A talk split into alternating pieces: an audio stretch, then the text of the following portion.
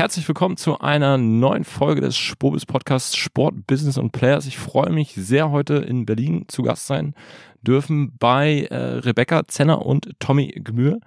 Moin, ihr beiden. Danke, dass ich hier sein darf. Grüß dich. Schön, Hallo. dass du da bist. Wie sich das für sportliche Leute gehört, fangen wir wie immer mit dem Warm-up an. Das Warm-up. Rebecca, Tommy, erzähl doch mal, ähm, wer seid ihr beide und wie seid ihr zu Draft gekommen? Genau, ich bin Rebecca. Ich wohne seit über 20 Jahren in Berlin und bin seit August gemeinsam mit Tommy Managing Director von Draft. Äh, Kommen gleich nochmal dazu, ob wir das Agentur nennen oder nicht. Und bin jetzt davor fast vier Jahre bei Sport5 äh, tätig gewesen, habe dort vor allen Dingen, man mag es kaum glauben, die kreativen Ressourcen gemanagt. Und davor war ich hab Freelance unterwegs gewesen, habe für Marken gearbeitet, wie zum Beispiel Footlocker, Snipes, Adidas und immer der Kontext Lifestyle, Musik, Sport zusammengebracht, viele großen Kampagnen gemacht. Zusätzlich davor war ich auch nochmal Marketing, Head of Marketing bei Overkill gewesen. Der Overkill Store ist ein, glaube ich, sehr bekannter Sneaker Store hier in Deutschland, wenn nicht sogar der bekannteste. Und davor war ich bei der T-Mobile gewesen, elf Jahre, aber ja. Erzähl mal kurz, ähm, Rebecca, du, du kommst von, von Sport 5. Ich gehe also mhm. mal davon aus, dass du auch persönlich sehr sportaffin bist. Mhm. Ähm, Magst du uns mal ein, zwei Sätze dazu sagen? Also selber meine Sportleidenschaft hat angefangen ähm, in den 90er Jahren, ganz klassisch. 92 Olympia Dream Team, damit ging es quasi los bei mir in Barcelona und ich bin eigentlich eher ein Kind von diesem US-Sport-Lifestyle. Ja. Dort war es ja schon immer so, dass man Lifestyle, Marke und Sport miteinander ganz anders kombiniert hat als hier in, in Europa. Und ähm, dementsprechend ist meine Leidenschaft tatsächlich auch ganz, ganz viel noch im Basketball, auch heute noch oder US-Sportarten, wie sie jetzt auch wieder kommen, NFL und solche Geschichten. Und ähm, das Thema Fußball auch da natürlich die goldenen 90er mit unserer Nationalmannschaft auch mitgenommen und die Duplo-Stickerbilder, die es da so gab, äh, äh, gesammelt. Aber ich glaube, da ist Tommy tatsächlich derjenige, der bei uns so die Fußballflagge mehr hochhält. Ja. Ich habe meine Sammelbilder tatsächlich immer aus den Hanutas bezogen. Aber Tommy, erzähl doch gerne mal ein bisschen was über dich. Wo kommst du her? Wer bist du? Und ähm, was hat dich zum Sport gebracht? Ja, also mein Vater äh, hat mich mit zu Hertha genommen, als ich sechs war. Und das muss man auch aus pädagogischen Aspekten durchaus mal hinterfragen. Ja, äh, ich wollte gerade sagen, da kannst du wirklich gar nichts für. Nee, da kann ich überhaupt nichts für. Ich habe es aber genauso mit meinem Sohn gemacht. Insofern, ähm, ja, da kann ich mir nicht auf die Schulter klopfen. Bin quasi äh, schon immer, seit ich denken kann, Hertha-Fan, aber das ist jetzt eigentlich gar nicht so wichtig. Wichtiger ist, was habe ich vorher beruflich gemacht. War in verschiedenen Agenturen unterwegs. Habe ganz ursprünglich mal Politikwissenschaft studiert, beziehungsweise Kulturwissenschaft mit dem Schwerpunkt. Ähm, bin dann auch mal im Journalismus gelandet, im Tagesspiegel Verlag gewesen, City Verlag und bin irgendwann auf Agenturseite gewechselt. Ähm, war immer schon sehr lifestyleig unterwegs, habe dann lange für eine Agentur gearbeitet, wo ich Beats bei Dr. Dre be äh, betreut habe. Mhm. Und das war mein Encounter, wenn man so will, mit dieser Intersection Sport und Kultur, die mich bis heute nicht so wirklich losgelassen hat. Und äh, irgendwann in dem letzten Jahr kam dann äh, der Punkt, wo ich gesagt habe, ich will eigentlich auch gar keine Kompromisse mehr beruflich eingehen und mich nur noch in diesem Feld bewegen. Und dann haben Rebecca und ich uns überlegt, lass uns doch mal eine Kreativagentur für Sport gründen. Das zusammen mit Spot 5 und Dojo. Das war natürlich nicht ganz so einfach, wie es jetzt klingt, muss man auch sagen. Das, ich glaube, über die Herausforderungen sprechen wir später noch, aber ja, kann Absolut, ich, glaube ich dir. Und äh, jetzt sind wir hier, sind seit einem Monat am Start, äh, sind immer noch äh, voller Endorphine und aufgeregt und äh, haben mega Bock und äh, reden jetzt mit dir darüber.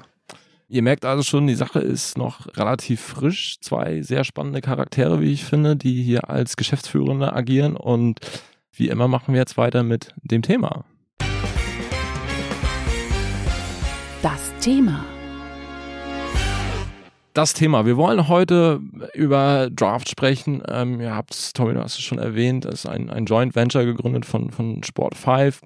Sollte eben ein Begriff sein und Dojo eine wohl sehr bekannte Kreativagentur hier aus Berlin. Und ihr habt euch in, ich möchte mal behaupten, wirtschaftlich schwierigen Zeiten, in, in denen Leute ihr Geld auch so ein bisschen zusammenhalten, ähm, das merken Sportrechtehalter, das, das merken Brands und, und Marken, dazu entschieden, etwas Neues aufzubauen, mit dem Ziel, Sport und ich möchte mal behaupten, Popkultur mit ein miteinander zu verbinden. So, das ist eine spannende Sache, aber sicherlich auch sehr herausfordernd, weil glaube ich, beide Business-Aspekte doch ähm, ganz, ganz unterschiedlich sein können, das miteinander zu verbinden. Das ist nicht einfach, da wollen wir drüber reden, aber fangt doch bitte einmal erstmal damit an und erklärt uns so ein bisschen, was, was Draft eigentlich ist, was es bedeutet und wie ihr euch vor allen Dingen versteht, weil ich glaube, so habe ich rausgehört in unseren Vorgesprächen, ihr, ihr wollt nicht unbedingt als Kreativagentur bezeichnet werden. Ich überlasse euch das Feld. Wer von euch beiden möchte anfangen? Ja, genau. Also Draft, vielleicht, wir gehen mal erstmal zum Namen. Ähm, dem einen oder anderen ist aufgefallen, dass wir das ja eigentlich falsch geschrieben haben, weil der Draft, wie wir ihn aus dem Sport kennen oder aus der Kreation, der Entwurf, natürlich ähm, mit F geschrieben wird. Das ist eine kleine Hommage natürlich auch an Sport 5, die das große V im Logo haben. Und insofern ist das auch ein verbindendes Element schon im Namen. Ne? Also wir reden zum einen von, von dem Begriff aus dem Sport, zum anderen über den kreativen Entwurf und am Ende mhm. ist das ein bisschen äh, unser, äh, unser Tagesbusiness. Wir haben zum einen erstmal festgestellt, anders als du es gerade gesagt hast, dass es eben nicht Popkultur und Sport ist, sondern dass Sport eben Popkultur ist und lustigerweise so ein komisches Paralleldasein fristet. Okay. Ja. Und ähm, du siehst ganz oft, dass Fashion, Musik, äh, Kunst, irgendwie in, in Symbiose tritt, dass es da Kollaborationen gibt, das ist alles ja. ganz natürlich. Und der Sport läuft immer so ein bisschen äh, nebenher. Wenn man sich jetzt aber überlegt, was Popkultur eigentlich bedeutet, dass es eigentlich auch einfach ein Massenphänomen ist, dann ist Sport natürlich per Definition eine der größten Popkulturen der Welt. Ja.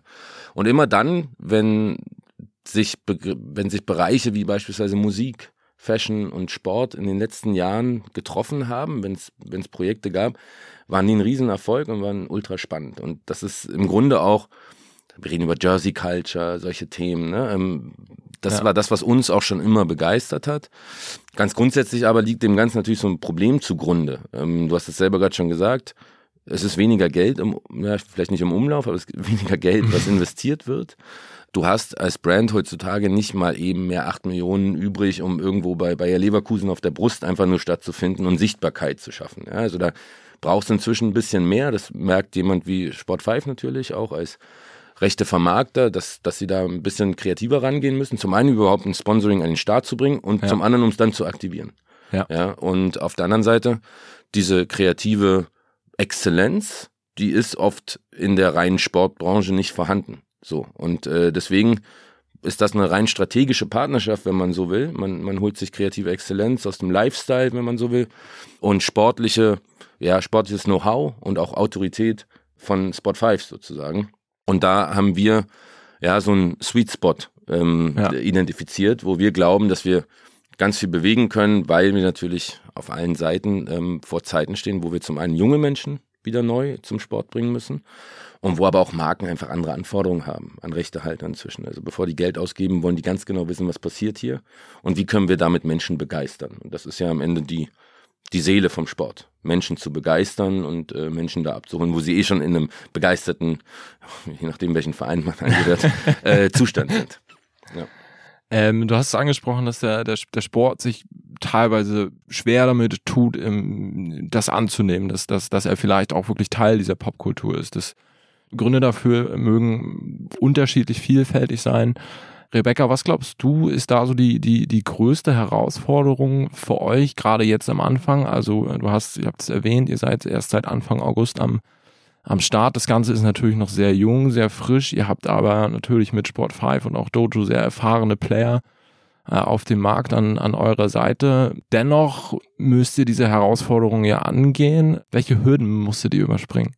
Herausforderungen hören. Also es ist tatsächlich so, Tommy hat es gerade erwähnt, jeder spürt, jeder und jede spüren, hey, es bedarf etwas Neuem. Wir müssen, wir können Dinge nicht mehr so tun, wie wir sie vielleicht vor 20 Jahren getan haben. Und ähm, es hat sich, ah, das Publikum hat sich verändert, also auch die Zielgruppen haben sich verändert. Und es ist ja nicht so, dass sie keinen Bock auf Sport haben. Die konsumieren Sport einfach anders, als es bisher war. Ich glaube, das ist für ganz viele sowohl für Marken als auch für Rechtehalter ganz, ganz die, die Hürde, von der du gesprochen hast, zu sagen, okay, wir haben festgestellt, das, was jetzt die Jahre funktioniert hat, klappt jetzt so nicht mehr. Wir haben doch aber auch unsere Fanbase und die dürfen wir aber auch nicht ähm, irgendwie verkraulen oder verärgern durch bestimmte Sachen, die wir jetzt ändern. Ich kann jetzt nicht einfach einen TikTok-Kanal machen, einfach mal, um jetzt mal aus dem äh, Leben zu sprechen. Aber irgendwie brauchen wir es ja doch und aber wir müssen, wenn wir das machen, authentisch bleiben. Wir müssen die junge Zielgruppe abholen. Wir dürfen unsere Fans äh, aber auch nicht verärgern. Und das ist, glaube ich, die Hürde, von der du sprichst oder die wir auch wahrnehmen. Mhm. Dieses, da ist eine Bereitschaft da und auch ein Verständnis dafür da. Aber es gibt eben, man weiß auch nicht ganz genau, wie man es tun soll, um sich selber, also um selber authentisch zu bleiben, um die bisherige Fanbase nicht zu verlieren und um am Ende aber trotzdem die neuen Potenziale, die ja da sind, zu heben und auch die neue Zielgruppe anzusprechen, beziehungsweise das, was man bisher gemacht hat, vielleicht auch nochmal zu erweitern und ein Stück weit zu verbessern. Und das ist das, wo Draft ins Spiel kommt, weil wir sagen, genau das, diesen kleinen Sweet Spot, wie du ihn vorhin auch nochmal angesprochen hast, das verstehen wir, das können wir umsetzen. Da äh, sehen wir uns und ähm, dementsprechend hast du auch recht mit dem, was du vorhin gesagt hast hey, die Zeiten, die Leute halten das Geld beisammen, ähm, sowohl Rechtehalter als auch Marken. Aber wir zeigen im Prinzip Möglichkeiten, wo man sagt, ey, du nimmst das, das Geld, was du hast, wir zeigen dir, wie du das quasi, also wie du das gut einsetzt, wie du das wirklich nutzen kannst, entsprechend deinen KPIs und dich auch als Marke zu verbessern und die neuen Zielgruppen zu erschließen. Mhm. Wir nennen das bei uns so ein bisschen Cracking the Codes. So, die ganzen Jugendsprachen, die Subkulturen. Und es gibt mittlerweile so viele Subkulturen. Es gibt ganz äh, obvious die Sneaker Culture, so, wie, wie hantieren, wie, du hast die ja, Gaming. Die Jersey Culture, die, Jersey die Tommy Culture. angesprochen hat, die natürlich, glaube ich, auch in den, in den letzten äh, Jahren Total. wirklich sehr an Fahrt aufgenommen hat. Total. Und wir haben das gesehen, Nike hat damals vor ganz vielen Jahren mit UFO 361 angefangen und das erste Jersey das, äh, rausgebracht, wo komplett der Görlitzer Park hier in Berlin lahmgelegt war, also wo wirklich Polizei gekommen ist. Und damit ging es los. Und es hat sich immer, also hat es immer sich weiterentwickelt. Und diese, diese Codes in diesen einzelnen Subkulturen, ob das nun Gaming ist, ob das, was ich gerade gesagt habe, Fashion ist, ob das Lifestyle ist, ob das Musik ist, ob das Hip-Hop oder auch Techno-Szene, die gerade wieder ganz groß ist hier in Berlin ist. Das verstehen wir. Wir verstehen quasi diese Codes und können sie implementieren in den Sport und zusammenbringen mit dem Sport. Und das ist, glaube ich, eine Disziplin, die uns besonders macht hier bei Draft.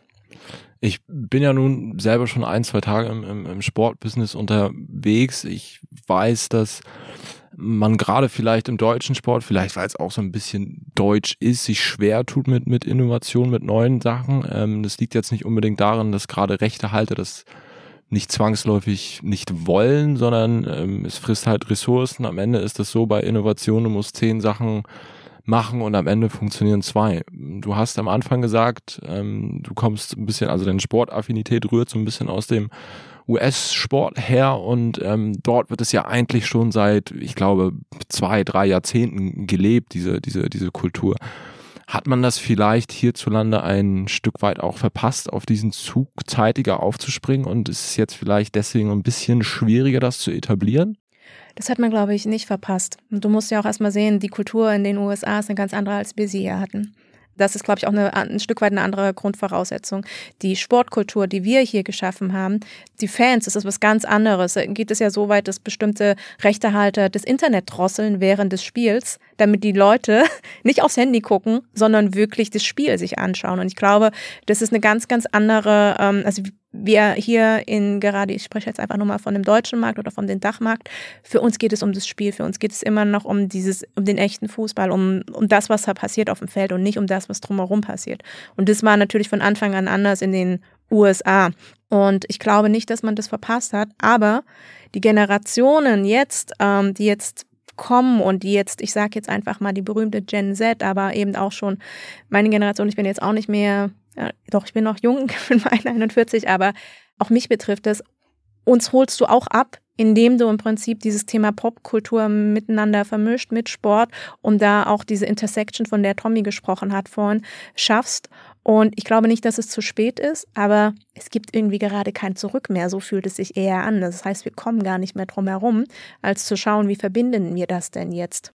Tatsächlich ein spannender Punkt, den du da machst. Ähm, ich, ich möchte mal behaupten, dass der, der Trend geht ja auch in Stadien so ein bisschen dazu, dass man eigentlich die Fans, die Kunden, die Konsumenten auch mobil abholen will. Also es ist jetzt mal, um auch mal jetzt nicht nur über den Fußball zu sprechen, beim Eishockey, ähm, beim Basketball natürlich versucht man über die, die, die vereinseigenen Apps, so möchte ich sie mal nennen, natürlich auch während des Spiels, also jetzt nicht unbedingt in der 23. Minute oder im zweiten Viertel oder so, aber gerade in den Halbzeitpausen da so ein bisschen abzuholen, weil natürlich auch ähm, so ein bisschen ähm, das damit von Daten damit einhergeht. Ähm, es gibt immer noch die Möglichkeit, auch dort neue Werbeflächen zu schaffen. Tommy, du kommst so ein bisschen, möchte ich mal behaupten, so klassisch aus der Kurve irgendwie. Ähm, wie siehst du die Entwicklung?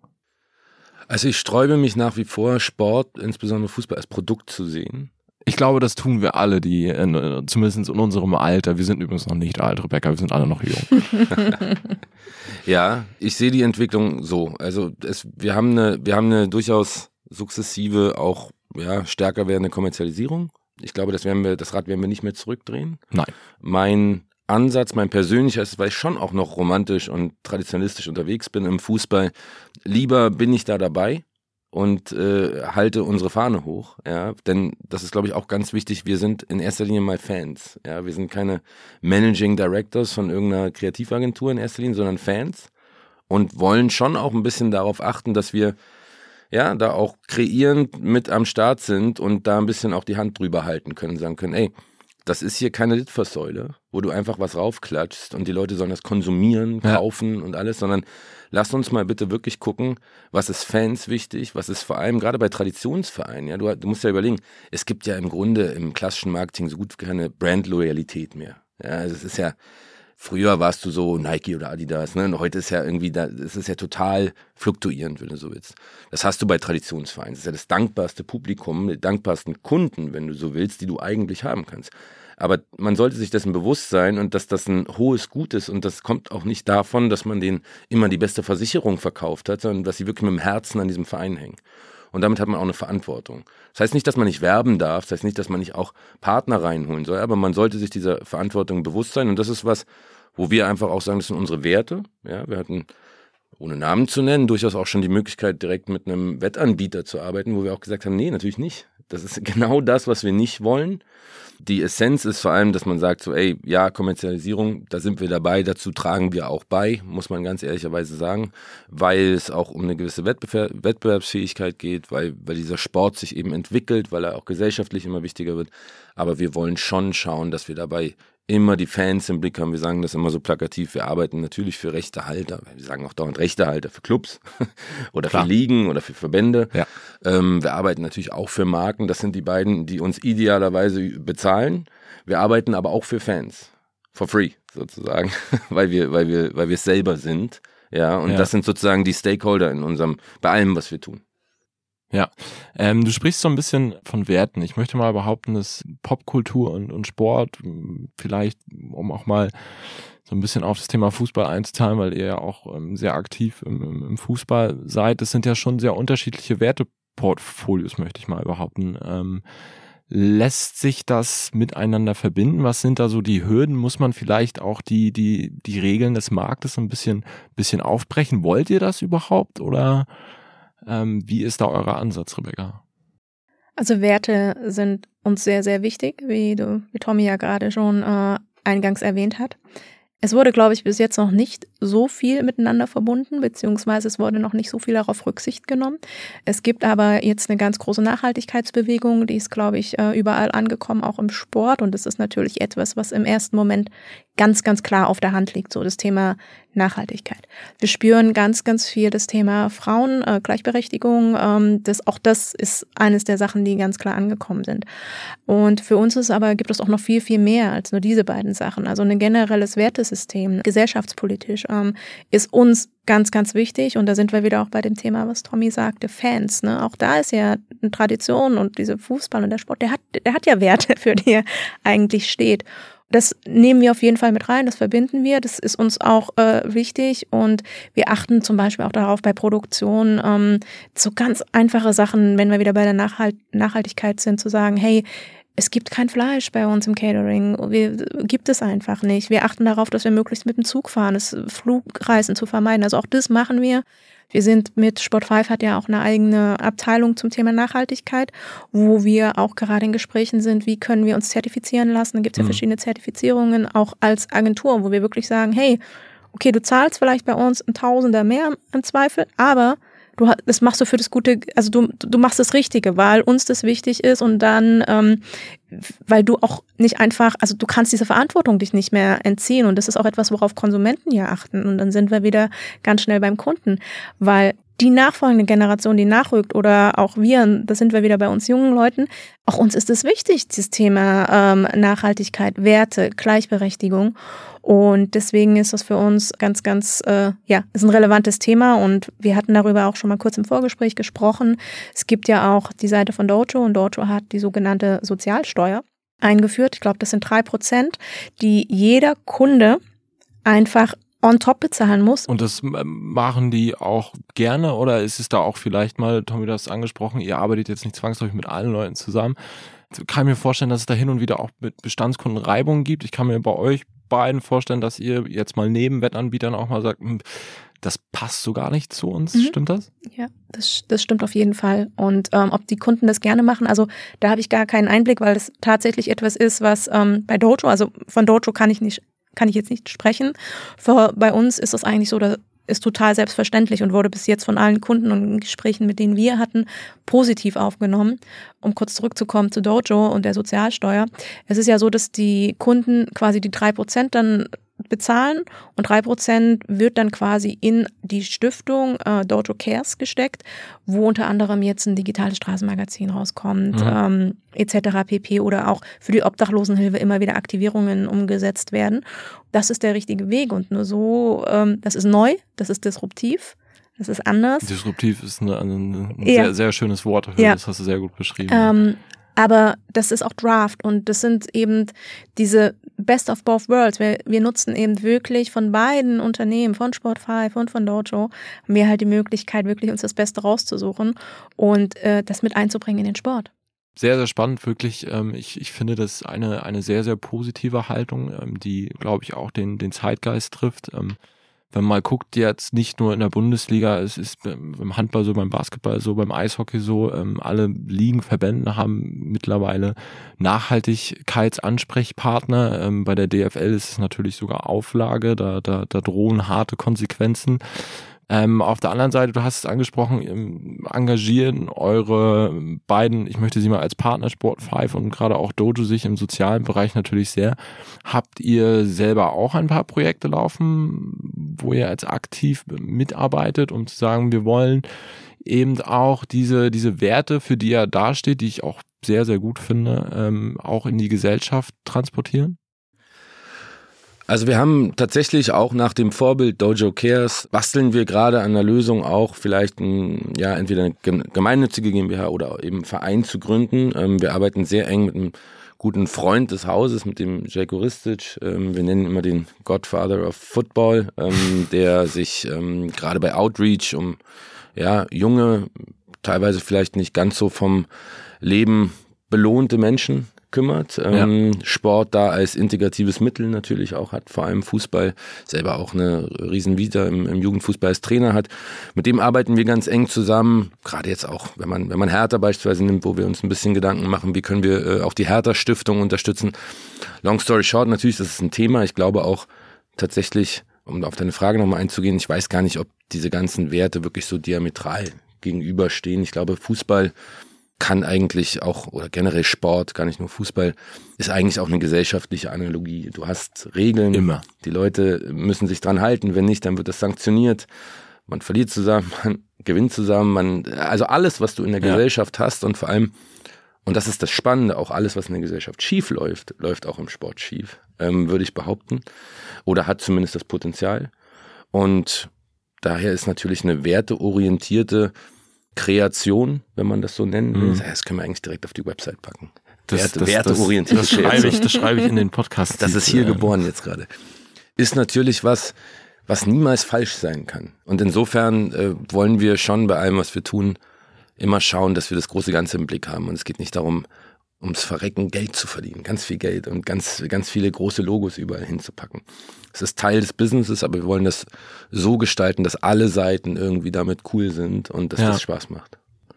Ja, ähm, sehr schön. Du hast vorhin so ein bisschen auch ähm, das Thema Emotionen im Sport angesprochen und ich, ich glaube, wir alle, die, die im Sportbusiness arbeiten, wissen, dass das eigentlich so ein bisschen die, die, die Grundlage dafür ist, dass man damit Geld verdienen kann. Ähm, ich glaube, Emotionen schaffen immer Bindung zu deinem Lieblingsverein. Ähm, ich glaube, das ist auch bei Brands so, auch wenn das vielleicht vor einigen Jahren noch mal ein bisschen, also du hast ja auch gesagt, diese Brandtreue, die ist jetzt nicht mehr so vorhanden, liegt natürlich auch immer daran, dass viel mehr Ausrüster im Sport mittlerweile unterwegs sind. Also früher hattest du deine drei klassischen ähm, Adidas, Nike, Puma. Mittlerweile ähm, gibt's ähm, ganz andere äh, Player. Ich will jetzt mal sagen, Hummel, ähm, New Balance zum Beispiel ist auf dem Markt. Dann ähm, ähm, gibt's auch aus dem asiatischen Raum neue neue Player, die natürlich auch versuchen, den, den, den Markt so ein bisschen aufzubrechen.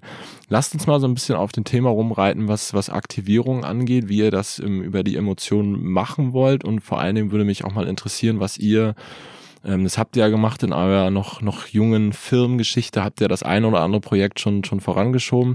Lasst uns da mal ein bisschen drüber, drüber reden. Rebecca, vielleicht machst du mal den Anfang. Du hattest New Balance erwähnt, damit würde ich doch gleich mal anfangen, weil So es ein Zufall tatsächlich, aber auch. genau. Das war unser erster Kunde, äh, New Balance, und wir hatten letztes Jahr im Oktober, November, glaube ich, die ersten Gespräche gehabt schon mit New Balance und wir hatten in München ein sehr schönes äh, Event veranstaltet für New Balance. Zusammen, damals war Sadio Mané noch äh, beim FC Bayern und Auch eine große Erfolgsgeschichte. Genau, und äh, Sadio Mané ist natürlich, äh, wird ausgerüstet von New Balance, auch da Ja. wieder ganz spannend, genau das, was du gerade erzählt hast. Club ist bei Adidas, Spieler wird von New Balance ausgestattet.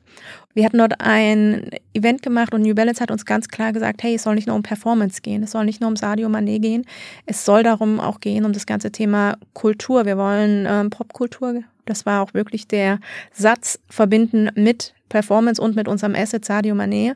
Und wir haben dann dort äh, das Deutsche Theater angemietet und haben dort einen Pitch reingebaut in das Deutsche Theater und haben dort ein Tournament stattfinden lassen mit verschiedenen Content Creatern, aber auch aus der großen Content, also aus der, sage ich jetzt mal, öffentlichen Content Creator Bubble, sowas jemand wie Younes, also wirklich groß bekannt ist, aber auch aus der Fußballbubble, wie die Potatoes und so weiter, die dann auch ein Team mitgestellt haben und hatten aber das verbunden eben auch mit zum Beispiel Paula Hartmann, die aufgetreten ist oder Bad Chief. Sowas ähnliches haben wir jetzt im Sommer nochmal gemacht für New Balance, für das zum Thema Frauen. Es gab ja jetzt auch die Frauen-WM. da war es so, dass wir genau hier in Berlin eine Kirche angemietet hatten und ein ähnliches Konzept gefahren haben, bloß äh, zum Thema Frauenfußball. Und wir hatten dort reine Frauenteams und da auch wieder Celko Ristic, der uns super stark unterstützt hat und wirklich alle Mädchen, die dort gespielt haben oder alle jungen Frauen, hat er uns äh, rangekarrt, hat er immer so schön gesagt, sind quasi wirklich er ist ja Straßensozialarbeiter von ihm gekommen. Das heißt, es sind wirklich Mädels, die auch wirklich Fußball spielen. Und es war so ein hohes Niveau bei diesem Event. Und äh, wir haben das wieder kombiniert mit ähm, Auftritten, Elifa unter anderem da. Und es war ein total schöner Sonntag. Es war ein Sonntag und es war wirklich ganz Berlin war dort äh, bei diesem Event. Es war eine sehr, sehr schöne Mischung gewesen aus den Leuten, die halt wirklich si- sich für Fußball interessieren und die auch an dem Produkt New Balance äh, Fußballschuh interessiert sind und auch sagen, okay, ich würde es gerne spielen und wie spielt er sich? Aber eben auch die ganzen äh, Cool Kids, äh, sage ich, nenne ich jetzt einfach mal die Berliner Cool Kids, die sagen, oh, okay, cool, New Balance hat ein geiles Event gemacht, da war ich jetzt mal da gewesen, die eher aus diesem Lifestyle kommen und sagen, wow, die hatten den und den Artist und wie cool war das denn? Und es war ein richtig schönes Branding und gab richtig gutes Essen und die Mucke war gut ausgesucht. Also das Feedback danach war, ey, das war jetzt so, weißt du, wenn New Balance jetzt nochmal ein Event machen würde, dann egal was da passiert, wir müssen auf diese Party. Also das ist so, Ja. und das war, glaube ich, ein ganz, ganz schönes ähm, Feedback. Ansonsten haben wir noch einen zweiten Club oder Rechtehalter. Ähm, da kann ich aber, glaube ich, an Tommy geben, weil das sein Lieblingsclub ist. Da Ja, kann er was erzählen. Tommy, Der erzähl uns was zu Erste Hertha. FC Was, Union Berlin. Nein. was, was macht ihr mit der Hertha? Komm, erzähl uns was Mit der dazu. Hertha. Ähm, also zum einen ist das natürlich eine Herzensangelegenheit, zum anderen haben wir bei Hertha auch die tolle und durchaus auch herausfordernde Aufgabe, uns gemeinsam mit ihnen, das ist auch was, würde ich gleich gerne nochmal drauf eingehen, um Positionierung und Branding Gedanken zu machen. Ja. Vor allem erstmal Gedanken machen. Ja, also es geht nicht darum, die nächste Kampagne. Ähm, also ihr wollt jetzt nicht wild losreiten und sagen, wir machen jetzt mal irgendwas und gucken irgendwie, was am Ende hängen bleibt. Ganz genau, weil ähm, im Grunde ist es ja auch so, wir hatten diverse Kampagnen äh, bisher, die alle nicht wirklich verfangen haben, muss man auch ehrlicherweise sagen, weil es total schwer ist, den Geist eines Clubs zu verbalisieren, der sich selbst gar nicht so im Klaren darüber ist, wer er ist, wo er hin will, wie man mit dieser ganzen Geschichte umgeht, ähm, wie, ne, wie man sich jetzt auch mit einem neuen Konkurrenten ehrlicherweise auch positioniert. Ich glaube, das ist äh, auch wirklich schwierig auf dem Markt. Also da gibt es jetzt wirklich wenige Clubs, möchte ich mal behaupten, wenn man jetzt mal an die Fußball-Bundesliga denkt. Man denkt an den FC Bayern, heißt es mir san mir, beim, beim BVB heißt es ähm, wahre Liebe und ähm, dann, dann fällt es mir schon fast ein bisschen schwer, irgendwie da an diese ähm, ja fast schon identitätsdefinierenden ähm, Slogans zu, zu kommen. Genau, Frage zum Beispiel auch mal ketzerisch gestellt, braucht man überhaupt einen Claim als Fußballverein? Vielleicht braucht man das gar Das, nicht. das ist ein guter Punkt. Wahrscheinlich braucht man das, das wirklich nicht, weil äh, wahrscheinlich auch die Fans oder die Fangemeinschaft wahrscheinlich zu vielschichtig ist, um das in irgendeinen oder hinter einen Slogan packen zu, zu können oder zu müssen. Ja. Was du aber schon versuchen musst, irgendwie herauszuarbeiten, ist, wofür steht der Verein? Ja, weil wir Ja. reden natürlich am Ende auch mit Partnern, mit potenziellen. Und ich kann es aktuell auch den meisten Unternehmen natürlich gar nicht unbedingt verdenken, wenn sie sagen, boah, Herr, da weiß ich jetzt gerade nicht. Ne? Also was war denn da los in den letzten Jahren?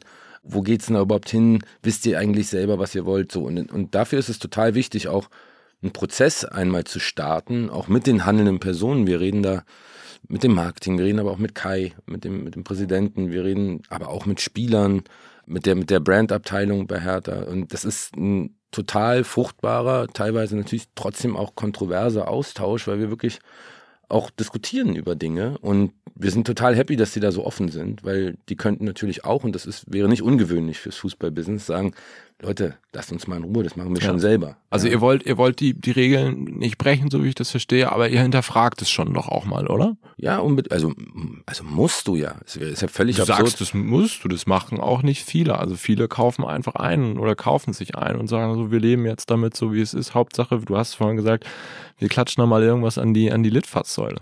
Also ich bin der Überzeugung, dass man das muss. Ich glaube, die, die es bisher noch nicht tun und das nicht glauben, werden irgendwann in naher Zukunft an den Punkt kommen, wo sie mir vielleicht recht geben würden.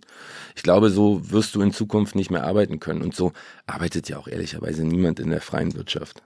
Also Fußballvereine sind inzwischen auch Unternehmen, nehmen sich aber eigentlich im Grunde heraus, trotzdem ja so zu agieren, wie man vielleicht vor 20 Jahren agiert hätte. Ne? Also Ja, wie hoch ist die. Wahrscheinlichkeit, dass, äh, jetzt mal offen gesprochen, dass ein Ex-Spieler oder dass ein Mensch nicht nur Leistungssportler ist, sondern in seiner zweiten Karriere auch noch ein exzellenter Manager. Eher unwahrscheinlich, muss man ehrlicherweise Da gibt sagen. es tatsächlich nicht viele von. So, gibt es von mir aus, ja, kann alles sein. Aber es kann ja nicht so sein, dass das strukturell vorausgesetzt wird. Das ist ja eigentlich Quatsch. So.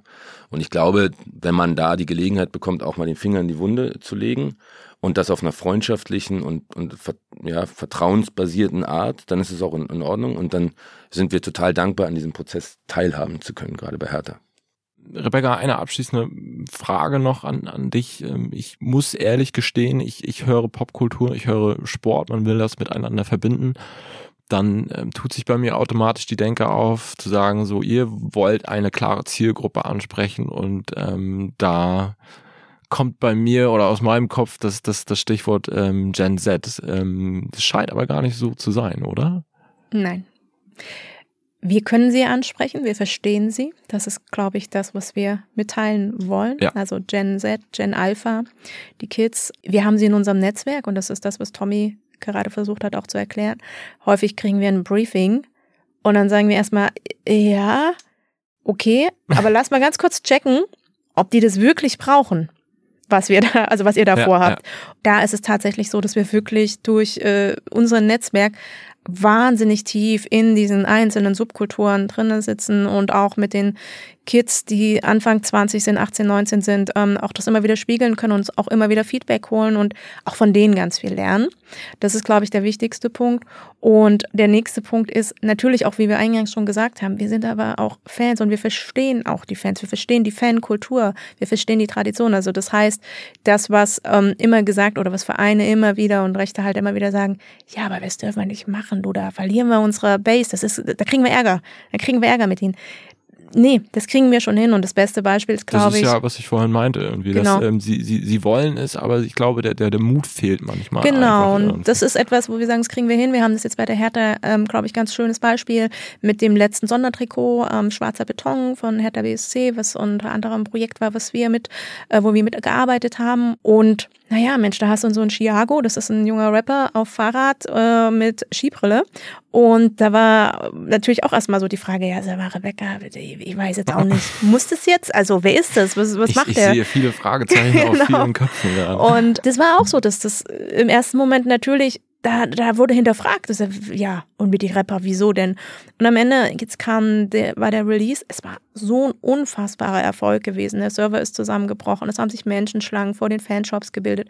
Wenn man sich die Kommentare durchliest, durchweg positive Kommentare und auch solche Kommentare wie, ey, ich finde es so cool, dass die drei Jungs da drin sind, weil, egal ob das Rapper sind und Cool Kids sind, aber das sind echte Hertaner, ich kenne die noch. Und das, das war dann wieder Hertha, wo sie auch meinten, ah ja, okay, super, dass wir das gemacht haben. Es war, gab nur positives Feedback auf die drei Jungs, weil sie die kennen aus der Kurve, weil, weil wir Leute genommen haben, die wirklich auch eine Liebe zur Hertha haben. Und das ist, glaube ich, das, dass wir es eben genau da schaffen, nicht nur zu sagen, wir haben nicht nur die junge Zielgruppe, sondern wir bringen es zusammen und holen dann auch die echten Fans ab, die älteren Zielgruppen, ohne die irgendwie zu verärgern, ohne da irgendwie für schlechte Stimmung zu sorgen. Und wir, wir bringen das zusammen. Und deswegen gibt es keine wirkliche Zielgruppe, sondern die Zielgruppe sind Fans, egal in welchem Alter.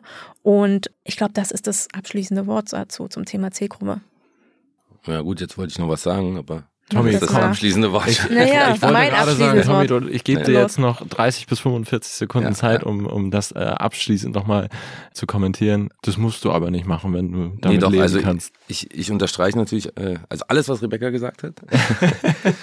Ich Und merke dennoch, schon, ihr versteht euch beide sehr gut. Ich glaube, Cracking Codes bedeutet ja vor allem auch, sich die Mühe zu machen, für Ältere, für Jüngere, vielleicht ist auch gar nicht Demografie immer das Thema, vielleicht gibt es auch andere Kategorien, in denen wir denken, sich die Mühe zu machen, zu überlegen, was man für die und die Fangruppe tun kann, wie Ja. man etwas kreieren kann, was bei denen irgendeine Art Anklang findet. So. Und ich glaube, diese Mühe ist man den Leuten schuldig, weil wie gesagt, Sport ist keine Litfaßsäule. Und wenn man sich diese Mühe macht und wenn man sich die Leute dazu holt, man muss das nicht alles selber können und abbilden können und wissen, sondern wenn man die richtigen Netzwerke hat und auch einfach den Mut hat zu sagen, Leute, da fragen wir jetzt einfach mal nach, dann ist man, glaube ich, da hat man schon so viel gewonnen, ja, weil man überhaupt mal offen für diesen Prozess ist und nicht einfach so friss oder stirb. Hier, ich setze euch was vor, ihr müsst das jetzt, ihr müsst das jetzt konsumieren. Ja. Ja, so funktioniert das halt nicht.